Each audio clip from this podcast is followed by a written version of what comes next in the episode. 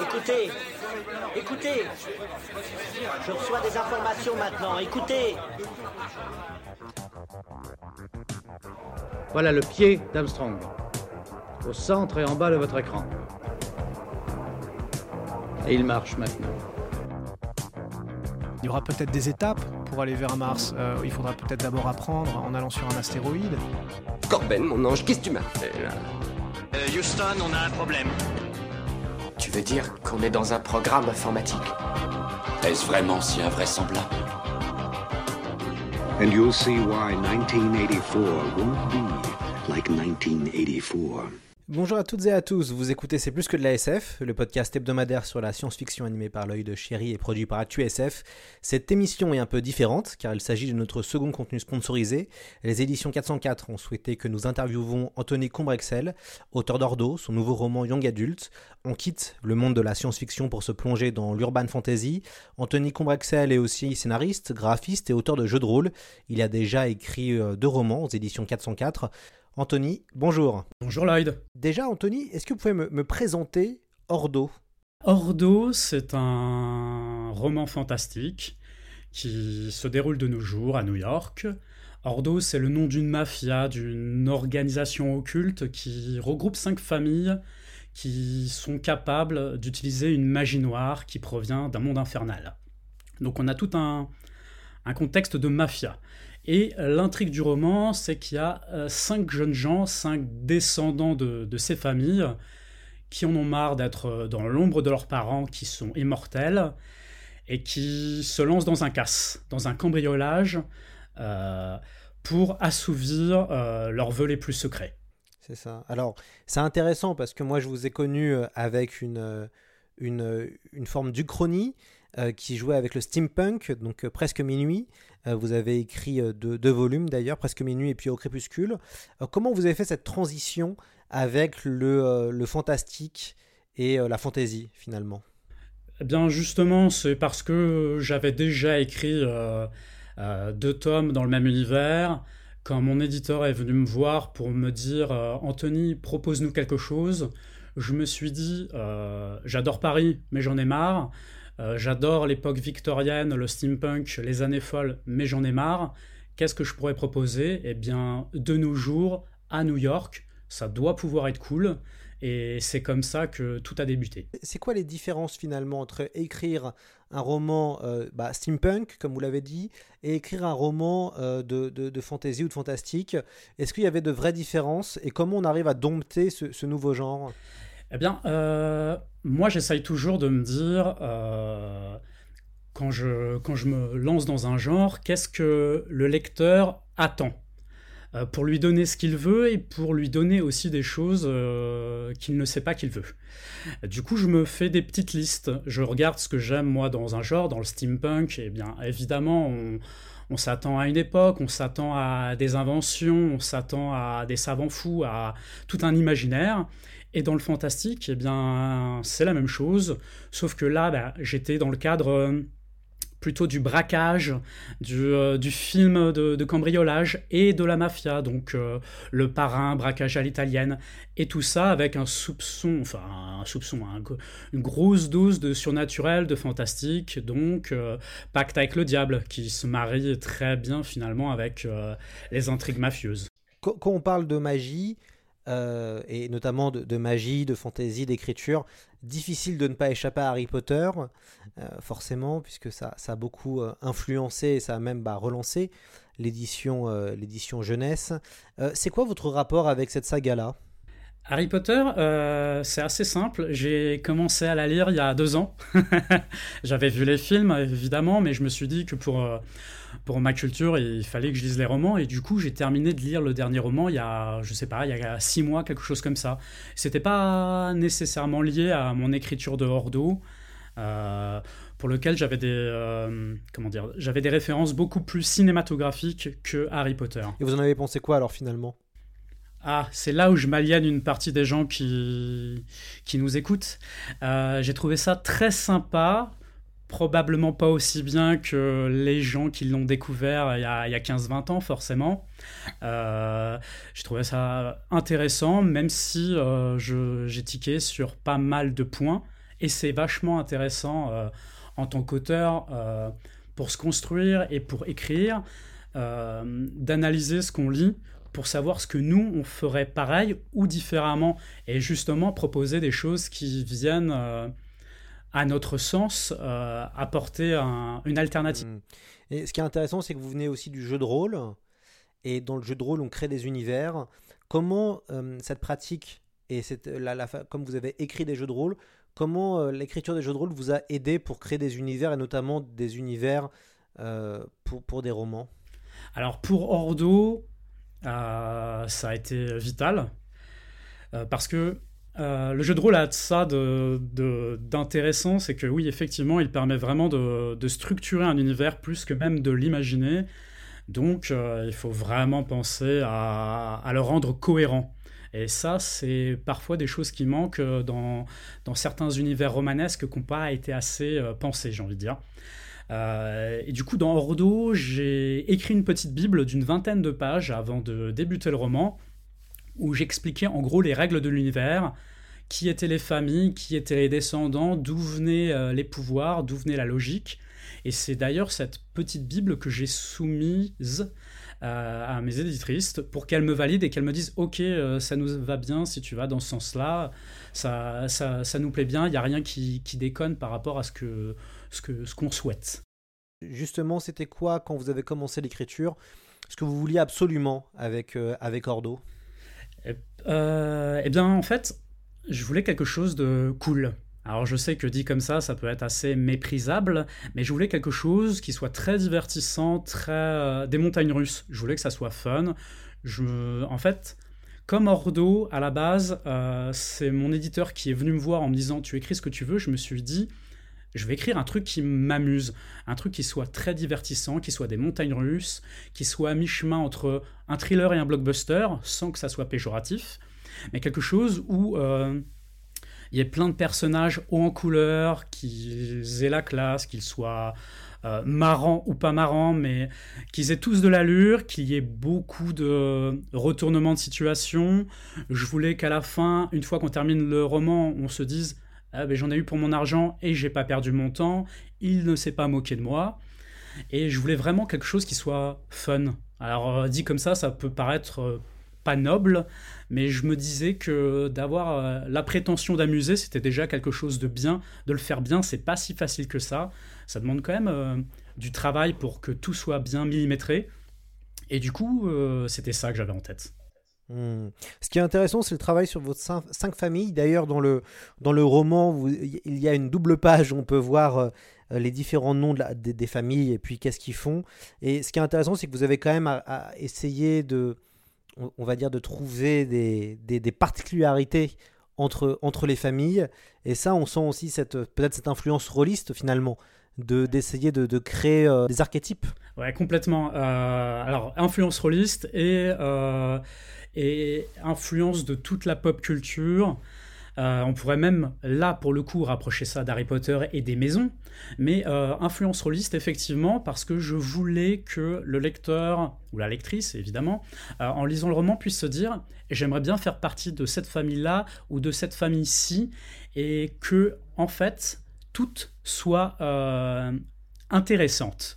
sympathique, c'est pas, c'est pas le bon terme, mais je voulais pas qu'on puisse se dire ça, c'est les gentils ça c'est les méchants, ça c'est les moins méchants du groupe. Je voulais que chacun euh, ait, son intérêt. Et puis il y a aussi le fait que je voulais un divertissement, mais je ne voulais pas qu'il soit bête.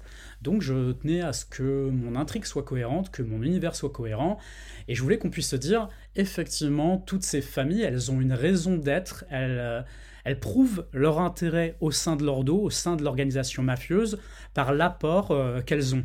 Euh, et, c'était euh, notable et important pour moi de, de faire ça.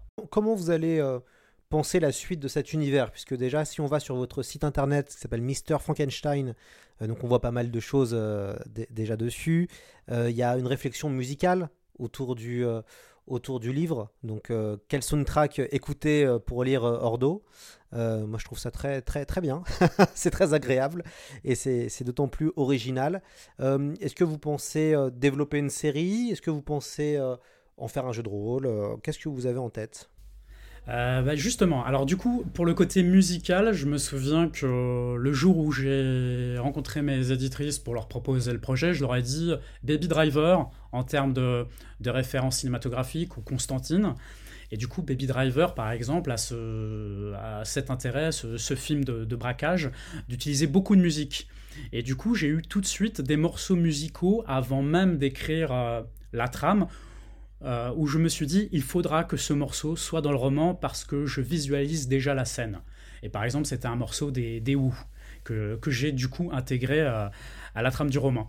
Et pour répondre donc euh, à la question, j'ai effectivement écrit toute une, toute une trame, j'ai écrit tout un univers, et depuis, et depuis que j'ai terminé d'écrire le roman, j'ai même écrit j'ai approfondi l'univers pour expliciter tous les petits détails toutes les choses qui étaient laissées dans l'ombre euh, du roman, parce qu'il il reste quand même euh, quelques mystères euh, en, périphérie de l'intrigue. Et, j'ai écrit, oui, donc toute une trame. Si le roman fonctionne bien, j'adorerais écrire une suite ou des suites, si, si, le miracle se produit. Et à l'inverse, je me dis qu'effectivement, bien, si jamais on en reste à un seul tome d'Ordo, je peux utiliser toutes ces notes, les formaliser pour en faire un jeu de rôle où on incarnerait bah, des membres, des descendants de, de ces familles. Est-ce que vous aimez d'ailleurs Parce que moi, quand j'ai lu Ordo, j'ai pas mal pensé à, des histoires de vampires. J'ai pensé à True Blood, Entretien avec un vampire, euh, à, Vampire Masquerade Bloodline, qui est un, jeu, un jeu vidéo euh, et un jeu de rôle assez, assez culte. Est-ce que vous vous êtes intéressé par le, fantastique et un peu l'horreur? Ah, complètement. C'est même euh, mon genre de prédilection à la base. en jeu de rôle, je, je, je, crois être relativement connu pour, pour, pour ce genre-là. Et effectivement, je voulais qu'il y ait... Euh, qu'il y ait ce thème en fond, même si les personnages ne sont pas des vampires, le fait qu'ils soient immortels depuis très longtemps, qu'ils utilisent une magie qui est liée au sang et une maxime qui est liée au sang, je voulais qu'on puisse se dire qu'en fait, euh, tous ces vieux parents, ces vieux ancêtres, finalement, c'est une figure du vampire qui, qui ne dit pas son nom.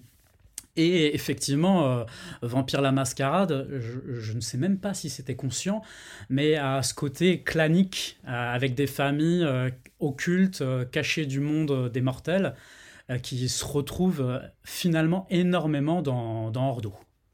ce que j'ai beaucoup aimé, ce que j'avais un peu suivi de loin, le, votre, votre essai dans la bande dessinée, avec Silence, euh, et que, je trouve euh, très sympathique. Et, j'espère qu'un jour il y aura peut-être une suite. Mais en tout cas, j'avais vraiment aimé cette. Euh, déjà, vous jouez avec l'horreur et, vous jouez avec quelque chose d'atmosphère. L'atmosphère est assez important chez vous quand même. Vous aimez bien planifier et, créer une atmosphère avant tout. Je, valorise beaucoup ça. Je valorise énormément la structure, le fait de, que tout soit millimétré, qu'il y ait euh, des choses présentées en amont et qu'il y ait un rebondissement lié. Bon, bah, des, techniques narratives euh, de, de scénariste, mais c'est vrai que je suis assez euh, radical dans ma construction. Et à l'inverse, j'aime bien saupoudrer mes intrigues d'une ambiance, de quelque chose qui permet de, bah, de construire tout un univers, toute une, atmosphère. Et Effectivement, il y avait déjà ça dans, dans, Silence, euh, la BD, que j'espère finalement reprendre en roman, pour en faire un trailer fantastique où je livrerai euh, la seconde partie, la fin. Vous savez que vous naviguez euh, quand même depuis un petit moment hein, dans le milieu de l'imaginaire, vous êtes passé par plusieurs portes. là, vous êtes publié chez 404 Éditions. Ce qui était intéressant, c'est quand 404 Éditions s'est lancé, vous étiez déjà là en fait. Euh, est-ce que ça fait du bien euh, finalement de pouvoir proposer des projets, de les voir aboutir, sachant qu'on parle d'un milieu où euh, c'est quand même assez compliqué d'exister à cause d'une forme de surproduction? Là, je suis complètement conscient d'être privilégié. J'en suis d'autant plus conscient qu'en fait, Presque Minuit, je l'ai écrit il y a maintenant presque 10 ans. Et pendant 7 ou 8 ans, il n'a pas trouvé preneur. J'ai démarché, mais mais euh, j'ai pas su probablement me débrouiller ou j'ai pas trouvé les, bons interlocuteurs.